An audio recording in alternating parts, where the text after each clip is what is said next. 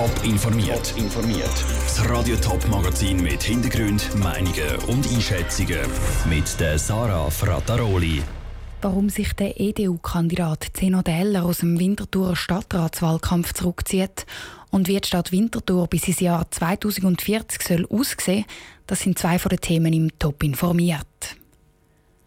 Der Winterthurer Stadtratswahlkampf um die Nachfolge der SP-Finanzvorsteherin Yvonne Beutler hätte eigentlich ein Rückkampf werden Jetzt ist es aber plötzlich nur noch ein Duell. Der EDU-Kandidat Zeno Deller steigt aus dem Rennen aus. Und das nur gerade einen Monat vor dem Wahlsonntag. Ich habe vor der Sendung mit ihm reden und ihn nach den Gründen für seinen plötzlichen Meinungswechsel gefragt. Ein Arbeitskollege von mir ist krankheitshalber ausgefallen und ich habe dann seine Aufgaben müssen übernehmen und habe darum die mir ursprünglich von der Firma zur Verfügung gestellte Zeit für den Wahlkampf nicht mehr.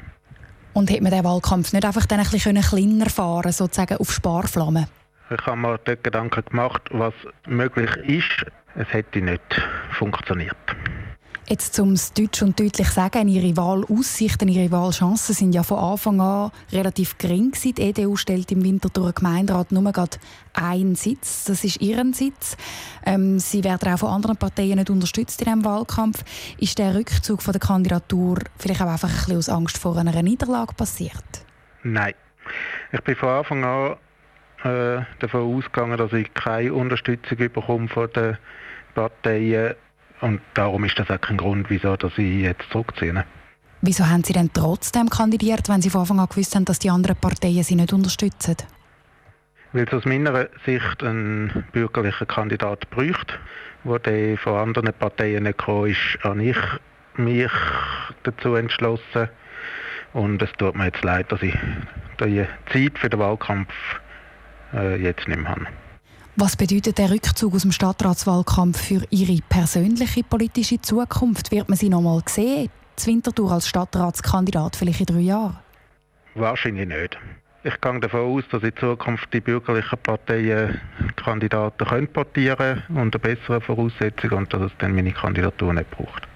Der Zeno Heller zu seinem Rückzug aus dem Winterthurer Stadtratswahlkampf. Jetzt bleiben für die Stadtratsersatzwahlen am 7. Juli nur noch zwei Kandidaten übrig, nämlich der Kasper Bob von der SP und Anita Steiner von der GLP. Und wir bleiben gerade noch zu Winterthur. Die Stadt soll bis 2040 nämlich grüner werden, in die Höhe wachsen und mehr Platz für Fußgänger und den ÖV bieten. Das steht im neuen Bericht Winterthur 2040, den die Stadt heute herausgegeben hat. Nina Louvre hat diesen Bericht genauer unter die Lupe genommen. 140.000 Menschen sollen laut Prognose bis 2040 zu Winterthur leben. Also etwa 15.000 Leute mehr als heute. Der Platz bleibt aber der gleiche. Das stellt die Stadt Winterthur vor Herausforderungen, was die Raumplanung angeht. Darum haben Mitarbeiter aus allen Departementen und Experten von außerhalb zusammengearbeitet und jetzt einen neuen Bericht herausgegeben. Unter anderem soll die Stadt Winterthur verdichtet werden, sagt Christa Meier, Stadträtin Departement Bau. Verdichtung heisst auch, dass man vermutlich wird tendenziell eher höher bauen aber wir möchten das eben wirklich an gezielten Orten ermöglichen, damit eben nicht nach dem Gießkannenprinzip einfach die ganze Stadt verdichtet wird. Wenn so viel gebaut wird, sind die Grünflächen und die Freiräume dazwischen umso wichtiger. Darum steht im Bericht, dass in der Stadt auch in Zukunft viele Pflanzen sollen wachsen. Beispielsweise auf Dächer und Hausfassaden. So kann die Stadt auch gerade gegen Klimawandel kämpfen, sagt Christa Meier. Der Klimawandel findet statt und als Gartenstadt haben wir sehr gute Voraussetzungen zum darauf reagieren.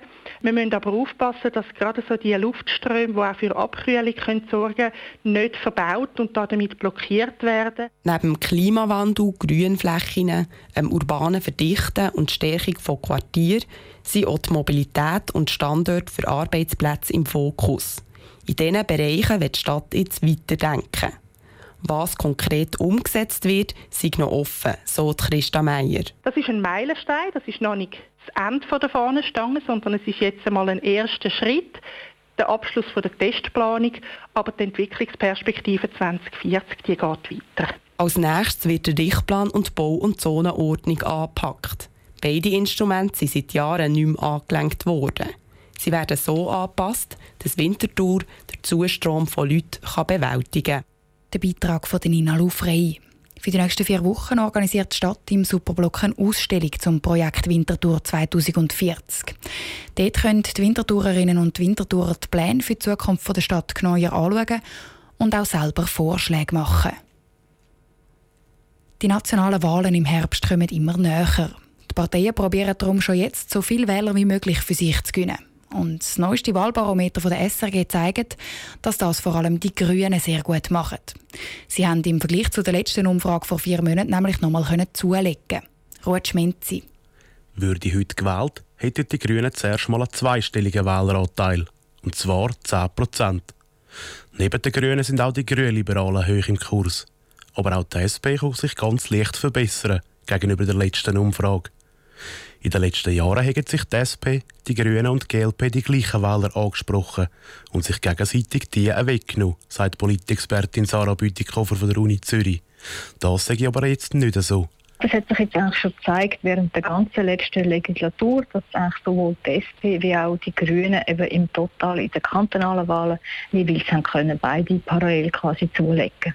Darum ist es durchaus möglich, dass das auch auf der nationalen Ebene der Fall sein wird. Und der Trend heisst darum auch, dass die bürgerlichen Partien Stimmen verlieren dürften. Genau das zeigen auch das Wahlbarometer der SRG. Da sind vor allem die SVP und die FDP im Hintertreffen.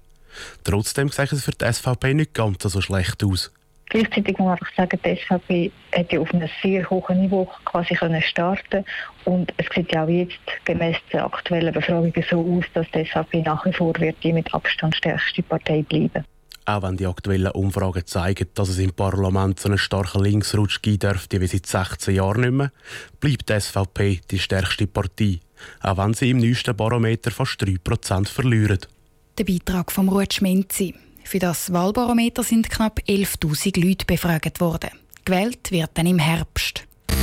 Top informiert, auch als Podcast. Mehr Informationen gibt es auf toponline.ch.